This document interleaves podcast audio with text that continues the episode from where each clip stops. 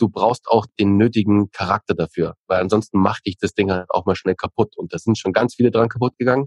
Das soll jetzt gar nicht so negativ wirken, aber dieses Bild, das viele halt von dem eigenen, vom Thema Unternehmertum haben und immer halt nur die, die krassen Stories da draußen hören.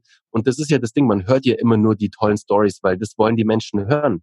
Diese ganzen anderen Stories, die ganzen Persönlichkeiten, die dran gescheitert sind und zugrunde gegangen sind teilweise schon, die hört man natürlich nicht. Man hört immer nur Exit da und 100 Millionen da und 50 da und bam, bam, bam, bam. Aber was mit den ganzen anderen ist, das kriegt man halt nicht mit. Aber darum muss man auch denken, dass es halt auch nicht funktionieren kann.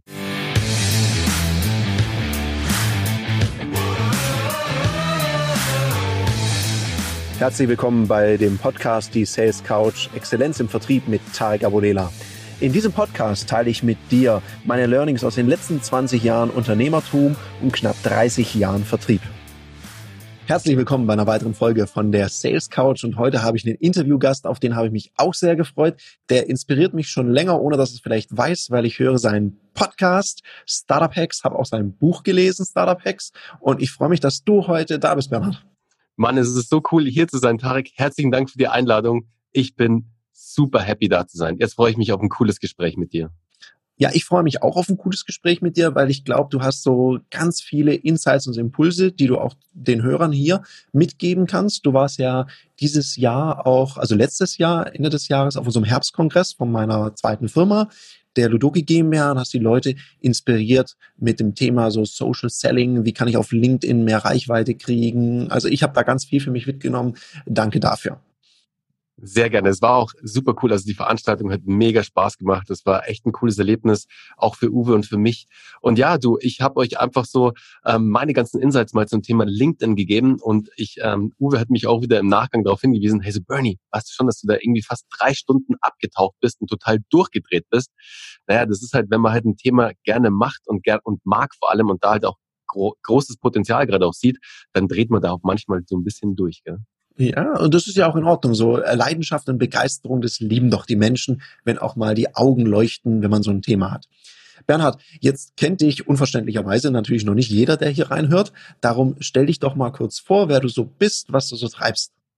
Okay, sehr gerne. Also, ich heiße Bernhard Kahlemer, ich bin 38 Jahre jung. Wenn man mich so sieht, dann glaubt man es oft nicht, weil ähm, die Menschen mich eigentlich immer so Mitte 20 schätzen. Das ist jetzt cool. Ähm, ihr könnt euch vorstellen, früher war das nicht so cool, als man so 18 war und in den Club wollte und eigentlich immer seinen Ausweis herzeigen musste. Das hat mich schon so ein bisschen genervt. Aber schon lange her. Mittlerweile bin ich verheiratet, habe eine Tochter, lebe in München und bin mittlerweile jetzt schon seit ja mehr als zehn Jahren eigentlich so im Startup-Umfeld unterwegs. Habe eigentlich meine Ausbildung damals und ähm, deshalb haben wir da eine Gemeinsamkeit sozusagen, ähm, lieber Tarek. Ich bin eigentlich ähm, Autoverkäufer, beziehungsweise ich habe mal eine Ausbildung zum Automobilkaufmann gemacht bei BMW, schon sehr lange her, über 20 Jahre, aber da habe ich so das Grundhandwerk sozusagen des Verkaufens gelernt, also Autos zu verkaufen. Erst bei BMW, dann bei Mini. Ähm, habe dann die Ausbildung abgeschlossen, habe mich dann aber doch nochmal dazu entschlossen, ähm, eine weitere Bild, den Bildungsweg zu gehen, habe mein Abitur nachgeholt im Abendstudium sozusagen, habe dann ein Studium abgeschlossen. Ähm, ich bin Sportmanager, eigentlich Sport- und Eventmanager. Dann hat es mich erstmal nach Malta verschlagen sozusagen. Du merkst schon, der Elevator Pitch, der ist mittlerweile so, als ob du halt in ein ähm, großes, in ein großes Gebäude, also so Olympiaturm quasi mit einem Aufzug, der aber ein bisschen langsamer ist, unterwegs bist. Deswegen erstmal sorry dafür. Es dauert jetzt mittlerweile immer ein bisschen länger, um so einen Abriss zu geben. Dann hat es mich aber erstmal nach Malta verschlagen ins iGaming, also Online-Poker, Online-Sportwetten, Online-Casino. War eine total verrückte Zeit mit lauter verrückten Leuten aus der ganzen Welt. Es war damals der Grund, weil Malta hat als eine, als eine der wenigen Länder, ähm, haben die Glücksspiellizenzen vergeben und somit waren alle Glücksspielanbieter der ganzen Welt auf Malta. Und ich war noch relativ jung und ihr könnt euch vorstellen, ähm, es war ähm, High Life Halligalli sozusagen. Es hat sehr viel Spaß gemacht. Dann hat es mich erstmal wieder nach äh, München verschlagen und zwar zum deutschen Sportfernsehen. Da durfte ich in der Geschäftsführung mitwirken, was natürlich super cool war. Sehr viel gelernt. Ich war ähm, das jüngste Mitglied der Geschäftsführung tatsächlich. Ich war 25 und habe den Bereich New Business Digital mit aufbauen dürfen. was total interessant war, weil da habe ich auch mein Fable und mein komplette, meine Passion für das Thema Startup und für das Thema Aufbau von Unternehmen eigentlich ähm, ja bekommen sozusagen, weil ich sehr viel mit jungen Unternehmern und Unternehmerinnen zu tun hatte, ähm, um die onzuboarden in den Konzern im Sinne eines Media for Equity oder Media for Revenue Deals. Die waren ja damals gerade ganz groß im Kommen, das war 2008, wo sich quasi große Medienunternehmen an anderen jungen Companies beteiligt haben, ähm, Shares im Gegenzug ähm, für Mediafläche meistens oder auch Umsätze. Und das war mein Job und irgendwann habe ich mir die Frage dann gestellt, Tarek, ey, ähm, warte mal, wenn die alle das drauf haben und können, warum hab's ich nicht? Also warum soll ich das nicht können?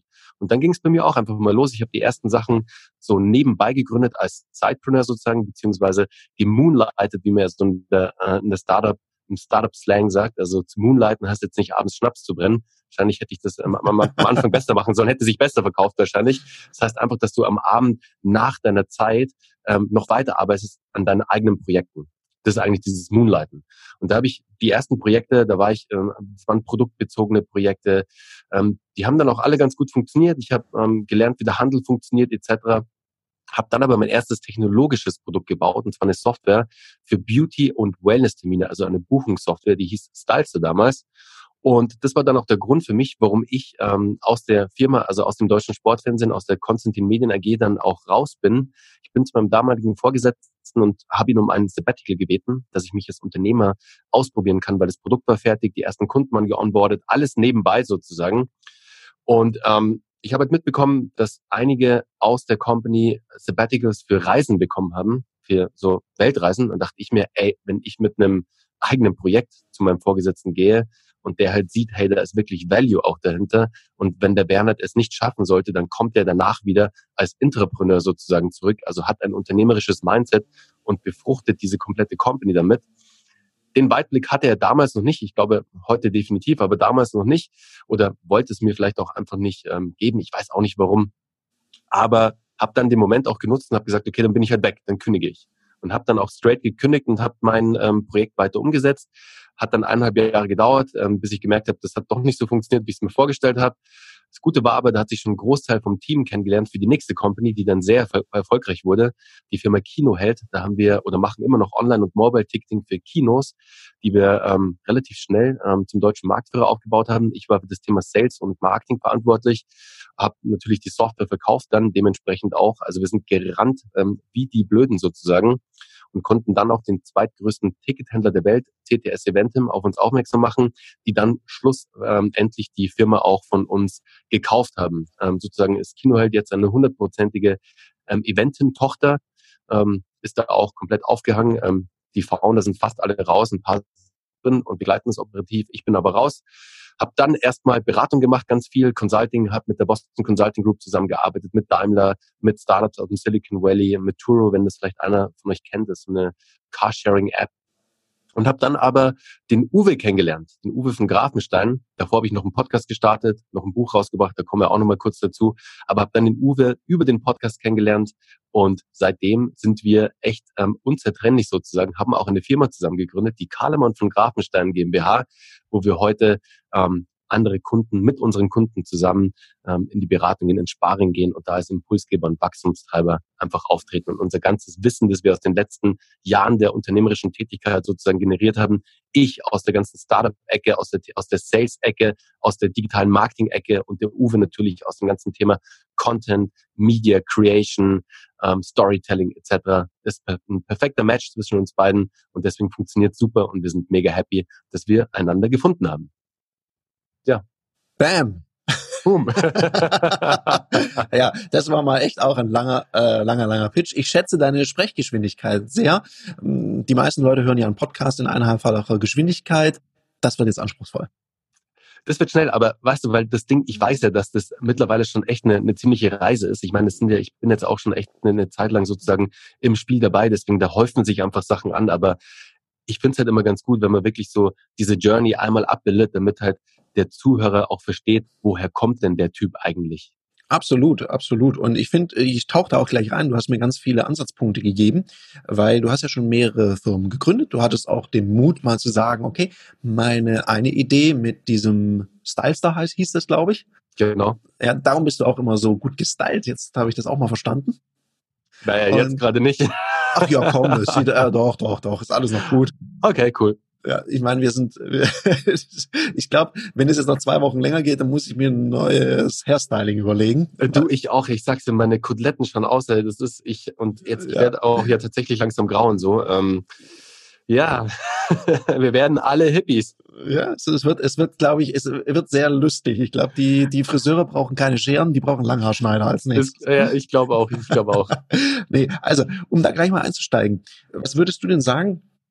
Was hast du daraus gelernt? Was sind da so, so zwei, drei Punkte, wo du gesagt hast, daran habe ich gemerkt, dass meine erste Company nicht so funktioniert, wie ich mir das gewünscht habe?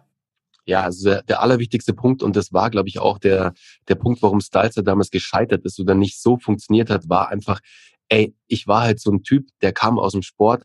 Was habe ich im Beauty- und Wellness-Bereich verloren so? Ich habe halt damals die, die, die, die Chance gesehen, weil das Thema noch nicht digitalisiert war. Ich halt aus der digitalen Ecke kam und dachte mir, okay, da baue ich jetzt halt ein Business auf.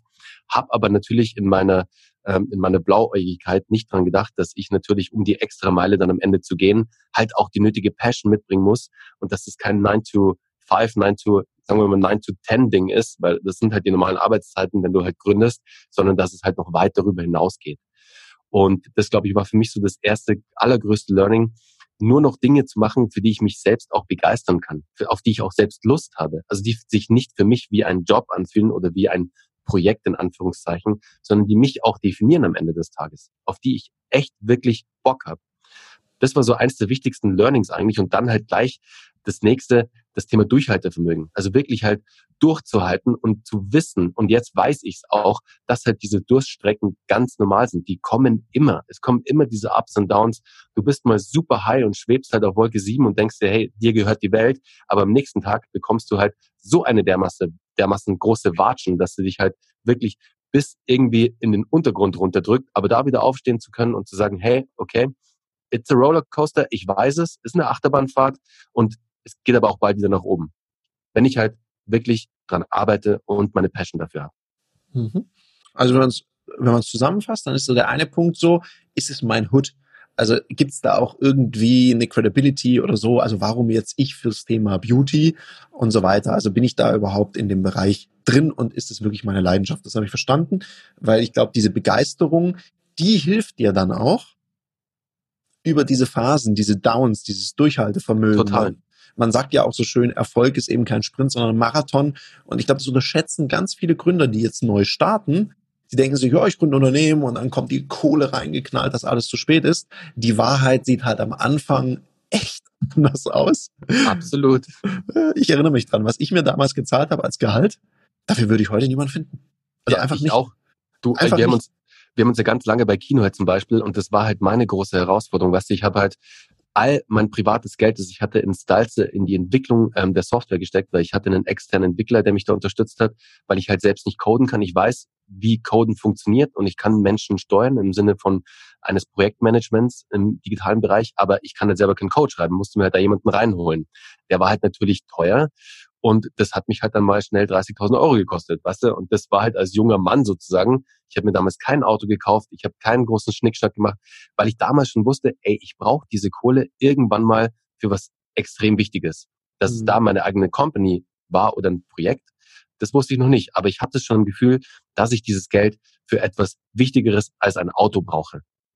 Ja, absolut. Ich glaube, wenn einem die Dinge wirklich wichtig sind und bedeutsam sind für einen, dann ist man auch bereit auf Verzicht. Aber ich glaube, Erfolg hat auch einen Preis und den zahlt man halt jeden Tag dafür.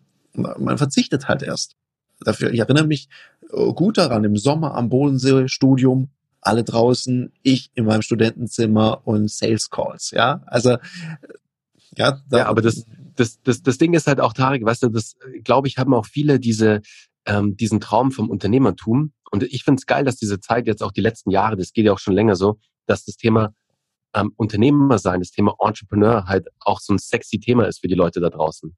Was, dass so viele Menschen Bock drauf haben, halt einfach ihr eigenes Ding durchzuziehen, das finde ich so geil und das taugt mir auch so, dass die Menschen bereit sind, diesen super steinigen Weg dann auch zu gehen. Oft ist es ihnen halt nicht bewusst, dass dieser Weg halt so dermaßen riesige Felsbrocken in den Weg legen wird, ähm, die auch echt wehtun und wo du auch wirklich ähm, zu kämpfen hast, also wirklich jetzt auch, ähm, was deine eigene Psyche angeht, was deine Verfassung angeht, das ist halt echt kein so ein, ähm, nennen wir es einfach mal Ponyhof, auch wenn ich den, den Begriff irgendwie nicht cool finde, aber es ist halt nicht irgendwie nur alles so Butterflies, die rumschwirren und irgendwie so schöne Blümchen und hey, da liegt das Cash irgendwie auf den Bäumen, du musst es nur pflücken.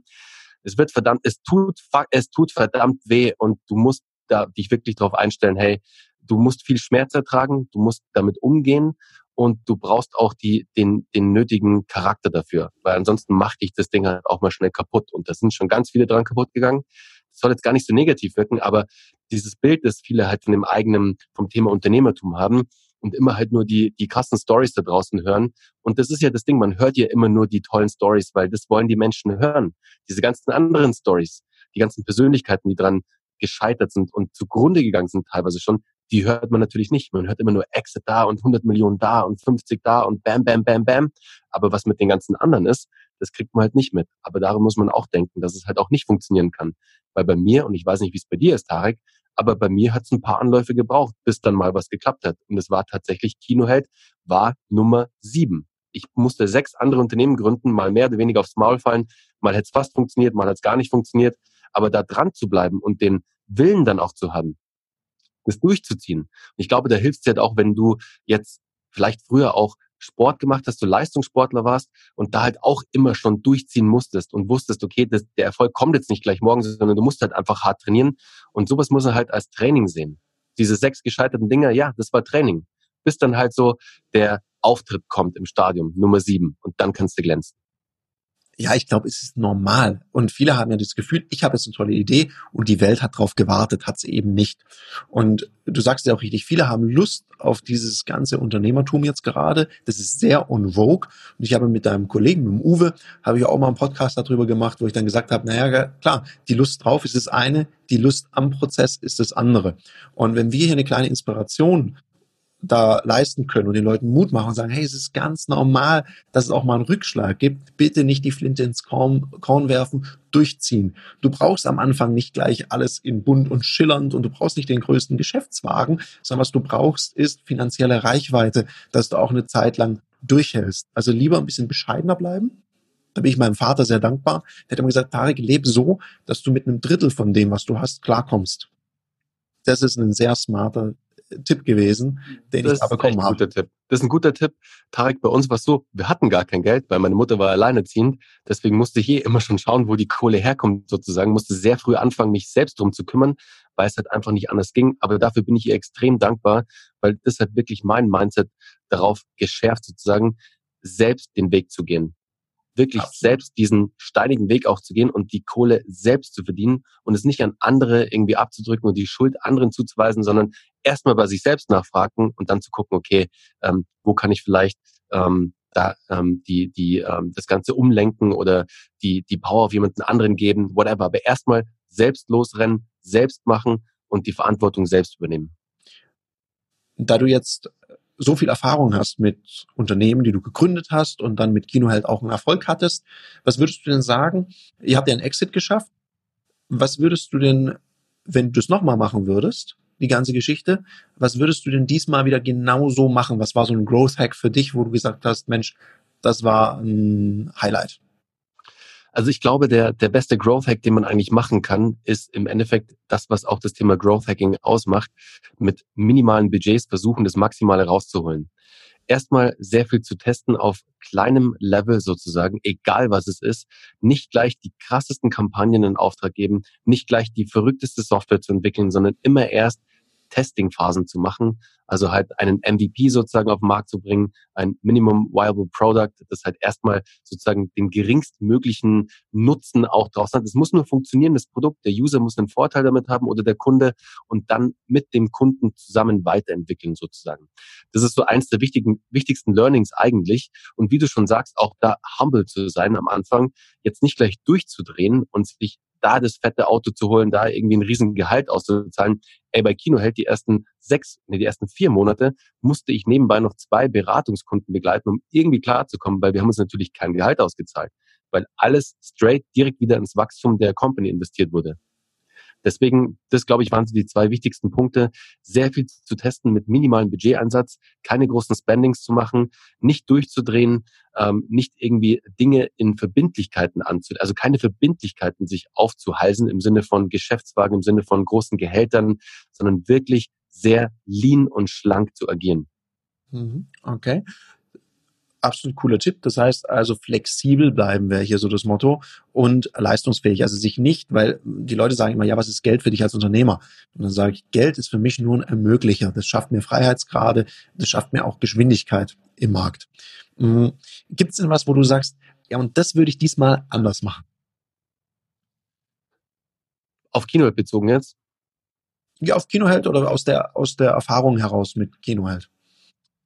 Ähm, was ich definitiv anders machen würde, wäre direkt von Beginn an natürlich das Thema Passion und Leidenschaft. Das hatten wir alles. Das sind ja auch so, ähm, so äh, ganz wichtige Faktoren natürlich. Aber jetzt, wenn es hart auf hart kommt, also wirklich so hart auf hart, was bei Kino halt zum Glück dann auch funktioniert hat, aber was eben bei anderen Companies nicht funktioniert hat bei mir und das war auch direkt eine nach Kino, da war ich dann im Fitnessbereich unterwegs mit einer Calisthenics App, also einer Bodyweight Trainings App sozusagen, die vom Produkt her mega geil war, die auch von den Kooperationen, die wir hatten, super war. Wir hatten RTL 2 direkt als Kooperationspartner, haben da einen Media for Revenue Deal gemacht, also genau das, um was ich mich damals gekümmert habe, habe ich dann mit einem Fernsehsender eingetütelt, was geil war. Ähm, ich habe das richtige Team versammelt, das war alles super, aber es war ein großer Fehler in dem ganzen Konstrukt sozusagen. Einer aus diesem Team hat nicht so funktioniert, beziehungsweise das Geschäftsmodell hat sich dann auch ein bisschen gedreht. Und ich glaube, den Fehler, den, den ich da gemacht habe, ich habe zu schnell zu viele Menschen in dieses Projekt reingeholt, ähm, um einfach auch diese Stellen zu besetzen. Weißt du, Tarek, das war, ich hatte den Need, ich wusste, ich brauche einen Entwickler, ich brauche Designer, ich brauche Mediamenschen und ähm, ich brauche halt Menschen, die es verkaufen können. Und zack, habe ich halt in der kürzester Zeit diese Menschen um mich herum versammelt, habe die Company gegründet, wir haben das Produkt auf den Markt gebracht, zack, zack, zack, es ging wirklich bam, bam, bam, innerhalb von drei Monaten war das Produkt fertig, der Deal mit RTL 2 war ready, es ging ab wie Schmitzkatz sozusagen. Aber dann durch das, dass diese Dynamik, dass wir auch dieses Pacing hatten, wir sind ja echt, das war, mhm. es ging super schnell, weißt du, die ersten Kunden waren am Start, wir hatten einen TV-Spot, der TV-Spot lief, der war gut eingebucht vor Berlin Tag und Nacht und keine Ahnung was. Aber zwischen den Gesellschaftern, weil halt dieser, dieses Pacing so dermaßen hoch war und sich auch gar nicht so drum gekümmert wurde, so, dass man halt neben dem ganzen Business auch halt so dieses Persönliche auch mit rein oder darauf achtet, was du nämlich vorhin in meinem Podcast nämlich gesagt hast, und das fand ich einen extrem wichtigen Punkt, Tarek, dass man halt auch mit den Menschen, mit denen man zusammenarbeitet, auch eine Connection hat, dass man das gleiche Wertesystem hat. Und in dieser Company war eben auch, da war halt eine Person, die hatte ein anderes Wertesystem. Das hat sich aber erst später rausgestellt. Weil wir eben, wir sind diese Phase übersprungen des gegenseitig Abschnuppern, mal erstmal die ersten kleinen Projekte machen. Wir sind gleich voll ins Volle gegangen. Weißt du, das war so, hey, cool, boah, du siehst super aus, ähm, da du einen Drink, okay, cool, willst mich vielleicht heiraten? Ah, super, okay, cool, morgen gehen wir heiraten. So war's halt. Das war halt bam, bam, bam, bam, viel zu schnell alles. Viel zu schnell. Mhm. Und dann hat sich leider auch herausgestellt, dass das Ganze zu schnell war und dass es nicht passt, zwischenmenschlich und auch vom Wertesystem einfach. Und wegen dieser einen Person ist dann leider diese Company dann auch ähm, in die Liquidation gegangen. Ja, und ich glaube, es ist immer wichtig zu prüfen, wen beteilige ich am Anfang. Man kann ja mit jemandem arbeiten und dann sagen, Beteiligung gibt's dann irgendwann. Das erlebe ich auch immer wieder. Dann sitzen da sechs Leute, die alle beteiligt sind. Das ist ein Chaos. Ich habe ja auch eine, ich habe auch manchmal Anfragen von Startups. Hey, kannst du uns helfen? da hat er schon acht Gesellschafter. Mhm. Aber da ist noch nicht richtig was gelaufen. Und dann sagt er, ja, das muss ich dann erst mit denen abstimmen und das mit denen abstimmen. Denke ich, huh. Und ähm, schwierig. Sag mal, noch, noch eine Frage für Startups. Was würdest du denn sagen? Wie wichtig ist denn das Thema Sales? Und äh, ich frage das aus einem gewissen Grund, weil ich manchmal das Gefühl habe, so, da werden schicke Funnels gebaut, online und alles, aber bloß nicht den Hörer in die Hand nehmen und sich alle die Hände schmutzig machen. Ich weiß nicht, du hast ja jetzt sehr, sehr viel Erfahrung. Meine Meinung dazu ist, glaube ich, relativ klar. Ich möchte es mal gern von jemand hören, der da sehr viel Erfahrung hat. Absolut. Also du hast mindestens genauso viel Erfahrung, Tarek, an der Stelle. Aber was ich immer sage, du brauchst einen, der es baut und du brauchst einen, der es verkauft. Und der Rest ist erstmal total Latz. Und ja, es ist natürlich viel entspannter und viel besser auch für die eigene Seele und fürs eigene Ego, wenn ich dann einen geilen Funnel aufbaue, ein bisschen Ads draufschalte und mal gucke, was so passiert. Weil Der andere Weg, dass du den Telefonhörer in die Hand nimmst oder jetzt ähm, ein Webinar machst oder halt einen, einen Videocall machst, das ist ein ganz anderer, weil da kriegst du direktes Feedback und das tut auch am Anfang extrem weh, weil am Anfang interessiert es eigentlich kein Schwein, was du da hast und wer du bist und was du da machst mit deinem Produkt. Am Anfang musst du erstmal sehr viel einstecken und davor haben sehr viele, vor allem Startup-Unternehmer, einfach Schiss, weil es erstmal wehtut und das ist halt eine Situation, wenn du da fünf Gründe hast und sagst, okay, wer macht Sales? Das ist wie in der Schule. Da hebt keiner einen Finger hoch. Das ist so, mh, hm, ich mache Marketing, du, ich mache Design und so. Und weißt du, bei, bei Keynote war es halt damals so, ich konnte nicht entwickeln, ich war kein Designer, also musste ich verkaufen. Aber zum Glück hatte ich auch die Passion fürs Verkaufen. Deswegen, das fällt mir auch nicht schwer, weil ich genau weiß, wenn du niemanden hast, der das aktiv verkauft, egal welches Produkt es ist, wenn du keinen hast, der an der Front steht und das Ding verkauft und du dich nur auf irgendwelche Funnels verlässt oder aufs Marketing verlässt, aber keiner, der das Ding dann zumacht am Ende, dann kann ich dir jetzt schon sagen, dann kannst du gleich wieder den Schlüssel und Loch nehmen, beziehungsweise kannst du ihn wieder reinstecken und zusperren und ähm, kannst die Bude zumachen. Cool.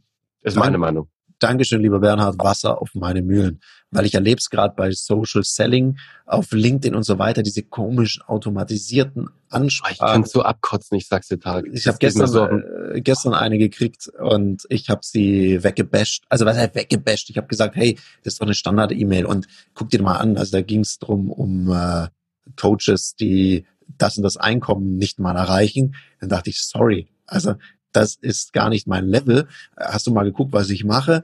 Ja. Und habe dann auch geantwortet und habe gesagt, hey, wenn du richtig verkaufen lernen möchtest, wende dich gern vertrauensvoll an mich. Ich helfe. Weil, weil ich denke, ich kann ja immer die, die über die meckern und die bashen oder sonst was. Oder ich kann ja auch vielleicht auch mal Hilfe anbieten, weil manchmal wissen sie es einfach nicht besser. Ja, genau. so beigebracht. Und dann heißt es, wir machen das jetzt, wir schreiben mal alle an, die bei drei nicht auf den Bäumen sind. Und das Einzige, was ist, das Image der Firma verbrennt bei sowas. Total, weißt du, weil darum geht's ja auch beim Thema Social Selling nicht. Ich meine, LinkedIn war echt oder ist immer noch echt eine, eine, eine, eine tolle Plattform, die ich auch sehr gerne befülle mit meinem Content.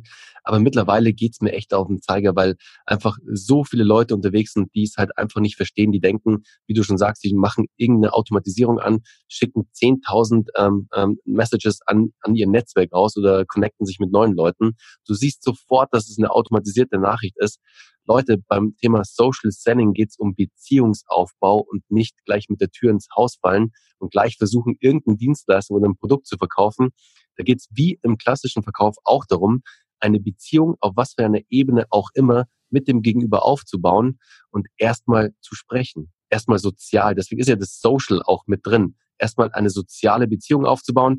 Und wenn du die hast, dann kannst du was verkaufen. Aber nicht gleich. Und wie du schon sagst, Tarek, die haben es halt falsch gelernt. Deswegen kläre sie auf jeden Fall auf und gib ihnen erstmal so einen kleinen Schwinger mit und dann biete ihnen aber auch die Hand an und zeige ihnen, wie es richtig geht.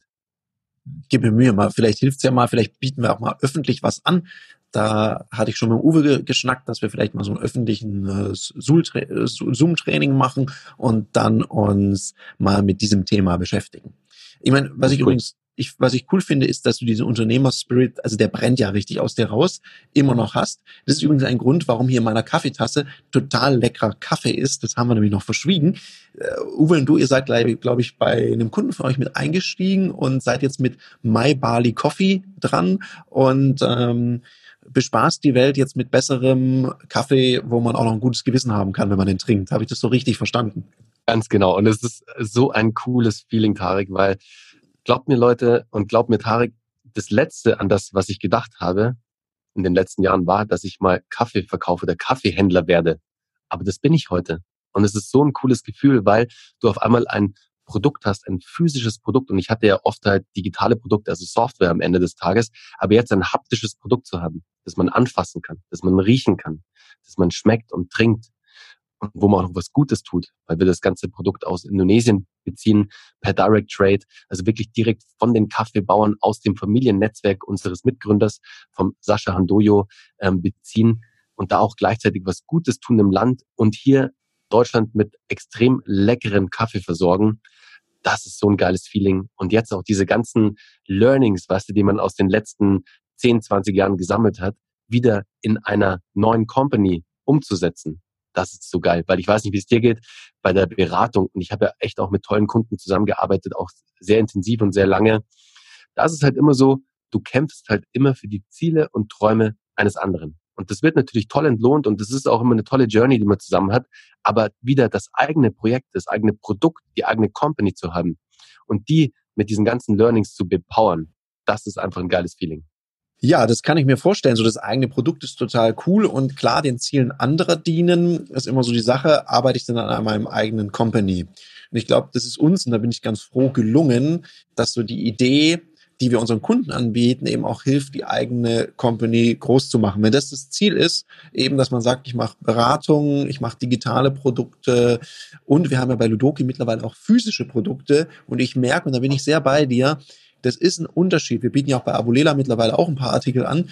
Und ich merke, das ist ein Unterschied, wenn man so sein eigenes Produkt hat, was man so rausschicken kann, so was Haptisches zum Angreifen. Ich weiß nicht, ob das für jeden so ist, aber ich glaube, da ticken wir ein bisschen ähnlich. Das macht einen schon so ein bisschen stolz, wenn man denkt, hab ich gemacht. Ja, auf jeden Fall. Du, wir hatten, als wir unser, unsere erste große Veranstaltung bei Keynote hatten, es war ein Open Air in München im Königsplatz mit ähm, 8000 Besuchern ähm, oder ich glaube, es sind 10.000 sogar. Ähm, das war der Hammer. Weißt du, wir standen da dann selbst auch am Einlass und weil natürlich die Software und die Hardware noch relativ frisch war, mussten wir es so in viel testen sozusagen. Und dann kamen da die ersten Leute mit einem Kinohead-Ticket. Und das war so, what the fuck? Was geht jetzt los? Shit is getting real sozusagen. Ja, das war absolut. der Hammer. Also es war echt, es war echt so ein cooles Gefühl und genauso ist es jetzt auch mit den physischen Produkten, jetzt mit dem Kaffee, weil du einfach merkst, du tust damit nicht nur Gutes im Sinne von, dass du anderen Menschen tatsächlich wirtschaftlich damit hilfst, sondern auch wirklich einen richtig guten Geschmack, ein richtig geiles Produkt auf den Markt gebracht hast, das auch eine sehr hohe Nachfrage hat. Und bei My Barley Coffee geht's halt gerade echt ab wie Sau sozusagen. Wir schließen extrem viele Supermärkte, bauen den kompletten Online-Handel aus, sind auf allen wichtigen E-Commerce-Plattformen unterwegs, bauen Amazon aus etc. Also da geht's wirklich rund und das macht wirklich Spaß zu sehen, wie jetzt diese Firma einfach wächst. Und Kaffee ist halt Kaffee. Jeder weiß, was Kaffee ist. Jeder kann damit was anfangen. Und du hast halt, wir haben den großen Vorteil, dass dieses Produkt halt sehr emotionalisiert ist sozusagen. Also wir haben halt eine Story dahinter. Und das macht's toll. Ja, absolut. Und ich glaube, die, ich merke es ja auch, ich habe den Kaffee jetzt hier probiert. Ich trinke den ja auch ohne irgendwas reinzumachen. Und der ist einfach lecker. Also ich finde, wenn ein Kaffee, ohne dass du irgendwas reinkippst, äh, gut schmeckt, einen guten Geschmack hat. Grandios. Also wirklich, und ich bin ja ein, Kaffeeliebhaber. Also ich habe dann gesagt, ja, schick mir mal einen zu, ich, ich, teste den mal, ich, ich, ich probiere den mal und so. Ich muss sagen, ja, well done. Also Danke dir. Das wird Sehr meine, cool. das wird meine, meine, meine Marke werden. Also ich werde da, ich zähle mittlerweile zum Kreis eurer Kunden. Das können wir auch gerne verlinken, das mache ich total gerne, weil ich bin Oh ja, das wäre super. Ja, ich bin begeistert davon. Ich mache auch deine Kontaktdaten rein in die Show Notes, dass wenn jemand sagt, Mensch, ich möchte mit dem Bernhard mich mal austauschen, mich inspirieren lassen, vielleicht auch jemand, der Lust hat auf eine Beratung oder da was lernen möchte, dann einfach mit dir Kontakt auf, aufnehmen. Ist es easy, ja. mit dir in Kontakt zu kommen? Easy, super easy. Also einfach LinkedIn, also wie gesagt, LinkedIn, da findet ihr mich relativ schnell unter meinem Klarnamen natürlich Bernhard Karlhammer. Und ähm, dann schreibt mir gerne eine Nachricht und wir können gerne mal ins Gespräch gehen. Und ansonsten der allereinfachste Weg, mich und meine Welt sozusagen ein bisschen näher kennenzulernen, ist der Einstieg tatsächlich über den Podcast, über Startup Hacks oder über das Buch Startup Hacks, was Unternehmen wirklich voranbringt. Das habe ich letztes Jahr gemeinsam mit dem Redline Verlag hier in München rausgebracht und ist bei allen großen Buchhändlern zu finden, also von Hugendubel, Thalia etc. Natürlich auch bei Amazon. Ich habe ein Hörbuch daraus gemacht, also wer lieber hört, kann sich das Ganze auch als Hörbuch reinziehen. Da war ich tatsächlich der Sprecher. Ähm, dachte ich am Anfang auch, wäre ein bisschen leichter, habe mir das sehr leicht vorgestellt, ach, setze mich doch einfach ins Studio, ist ja wie ein Podcast und spreche halt das Buch runter. Dem war nicht so. Es waren dann, war eine komplette Woche mit acht Stunden im Studio sitzen und es war eine krasse Challenge, aber sehr viel gelernt und war eine coole Erfahrung. Und ja, jetzt habe ich halt ein eigenes Hörbuch bei Audible, was auch ganz cool ist. Ja, und ich habe das sogar schon gehört. Und ja, ich finde auch, du hast eh eine gute Sprechstimme. Also man hört die gerne zu. Das ist ja auch wichtig. Ich kann das jetzt nicht jedem raten, so ein Buch aufzunehmen. Manchmal ergibt ein professioneller Sprecher einfach auch Sinn. Ja, das da ganz kurz noch, das ist gut, dass du es ansprichst, Tarek. Ähm, wenn man mal die, die Bewertungen checkt auf Amazon beim Hörbuch, hätten sich wahrscheinlich der ein oder andere hätte sich einen professionellen Sprecher gewünscht. das ist eine echt witzige Bewertung dabei und ich habe zum Glück mein, mein, ich habe kein großes Ego-Problem. Ich verstehe das ja auch. Ich bin halt auch kein ausgebildeter Sprecher. Also nur weil ich einen Podcast habe, heißt es ja nicht, dass ich jetzt total der ausgebildete Oberdude ähm, wäre, der halt irgendwie hier das gelernt hat, wirklich auch und sprechen kann, was die Betonung angeht. Aber ich bin halt jemand, und das weißt du, Tarek, ich mache es halt einfach. Und das habe ich auch meinem Verlag gesagt, so, nee, wir brauchen keinen Sprecher, ich spreche selber. Da waren die auch erstmal so, hm, okay, ja, okay, testen wir. Und mal, dem einen gefällt es halt und dem anderen nicht. Damit muss man halt leben können und mit so Bewertungen muss man halt auch umgehen können. Die sind zum Glück, was das, den Inhalt des Buches angeht, sind die sehr positiv. Also ich habe sehr gute Bewertungen, auch sehr viele schon auf Amazon. Ähm, was halt jetzt meine Sprecherqualitäten angeht, ja, nein, sagt der Bayer, ist halt so. Ja, und ich meine, allen recht getan ist ja eh eine Kunst, die niemand kann. Das Total. ist ja auch im, im Vertrieb so und das ist vielleicht auch noch so ein Learning, was du, der da jetzt zuhört, mitnehmen kann. Du wirst nie alle Kunden begeistern können. Und wenn wir uns immer auf die konzentrieren, die nicht bei uns gekauft haben, dann ist es halt sehr, sehr schwierig. Wenn wir uns auf die fokussieren, die schon bei uns gekauft haben, dann würde ich mal gucken, wo gibt's davon mehr. Das ist so eine Idee. Lieber Bernhard, wenn ich so auf die Zeit gucke, dann haben wir auch schon wieder ganz schön was gearbeitet. Ich überlasse gerne dir so das Schlusswort.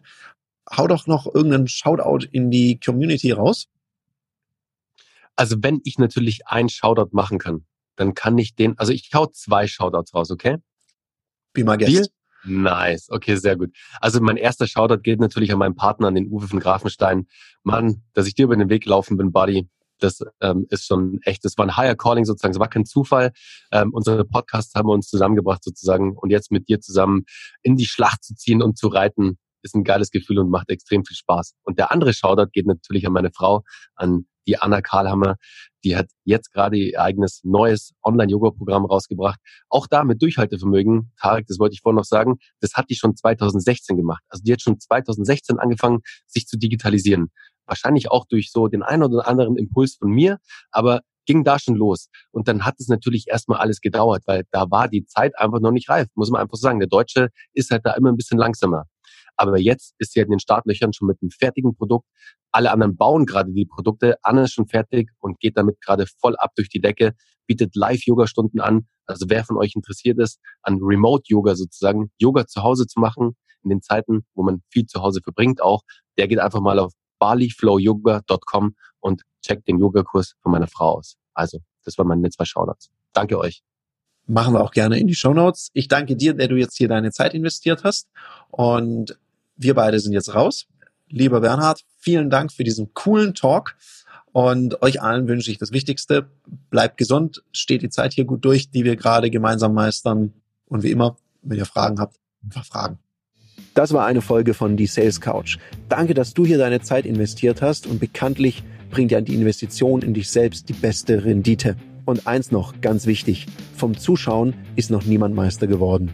Also setz die Erkenntnisse, die du aus diesem Podcast gewonnen hast, für dich persönlich um. Wenn dir der Podcast gefallen hat, dann lass mir eine 5-Sterne-Bewertung da, hinterlass einen Kommentar und vor allem abonniert diesen Kanal, damit du in Zukunft keine Folge mehr verpasst. Und wenn du jetzt das Gefühl haben solltest, dass du jemanden kennst, der diesen Content auch unbedingt erfahren sollte, dann teil den mit ihm, weil Sharing is Caring und in diesem Sinne viel Erfolg beim Umsetzen.